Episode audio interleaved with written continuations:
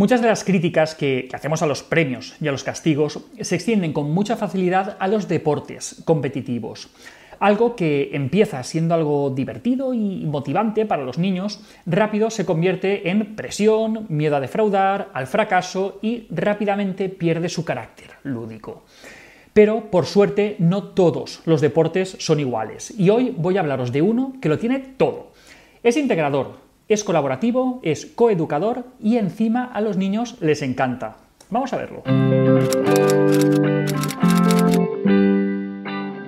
¿Cuándo fue la última vez que conocisteis un deporte nuevo? Yo hace bastante, poquito. Estábamos mirando opciones para, apuntar alguna actividad extraescolar a, a, nuestros hijos cuando nos llamó la atención una palabra que no conocíamos, golfball. Lo primero que, pensé es que quizá se trataba de la forma correcta de llamar al balonmano en, valenciano y, no le di mayor importancia. Es un deporte que ha intentado darle la vuelta a los deportes de equipo tradicionales basándose en dos premisas básicas. Una que es un deporte mixto, es decir, es un deporte que trabaja por la igualdad de género y después es un juego totalmente en equipo porque se juega golpeando la pelota al primer toque. Él es un profesor de educación física que se ha inventado un deporte nuevo y lo ha pensado a partir de las carencias que encontraba en otros deportes para, enseñar a los niños. Y no solo eso, sino que además de inventárselo, le ha dedicado un montón de tiempo y un montón de energía a promocionarlo y hacerlo crecer. De forma que hoy en día este nuevo deporte ya se juega en todo el territorio de la comunidad valenciana.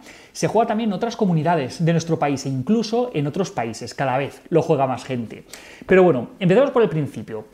Si no es mano, ¿qué es eso del ball? Vale, pues el ball es un deporte de equipo que nace con, el firme propósito de ser integrador, colaborativo y coeducador. ¿Y cómo se consigue todo esto? Pues en su trabajo como, profesor de, educación física, Juanjo se daba cuenta que otros deportes de equipo lo que hacían era acentuar las diferencias entre los niños, de forma que los niños más hábiles acaparaban más el juego, tenían más oportunidades de practicar y en consecuencia lo hacían cada vez mejor. Por otro lado, los alumnos menos hábiles podían participar menos y esto al final contribuía a que se sintieran menos capaces, cerrándose un círculo vicioso por el cual con el tiempo al final los buenos cada vez eran más buenos y los malos dejaban de interesarse por el deporte.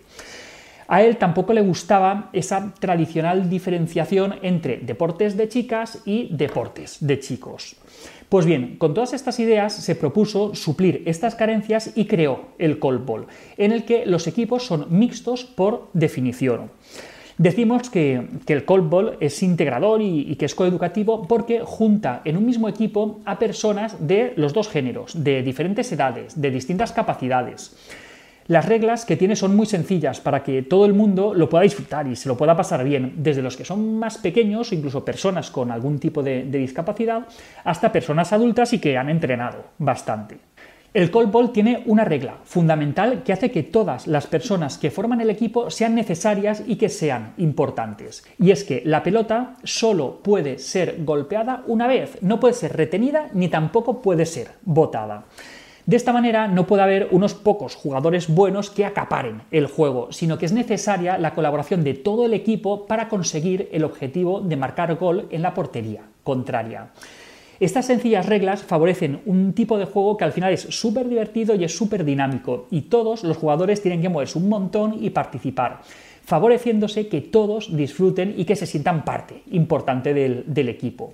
De esta manera también se mejora la autoestima de todos los participantes. Y al final, como el juego es divertido y la gente se lo pasa bien jugando, pues no hace más que crecer y crecer y crecer. Aunque tiene poco tiempo de vida, unos 20 años más o menos, ya lo juegan un montón de personas de todo el territorio nacional y fuera de España. Y como podéis ver, los partidos son muy dinámicos y muy divertidos.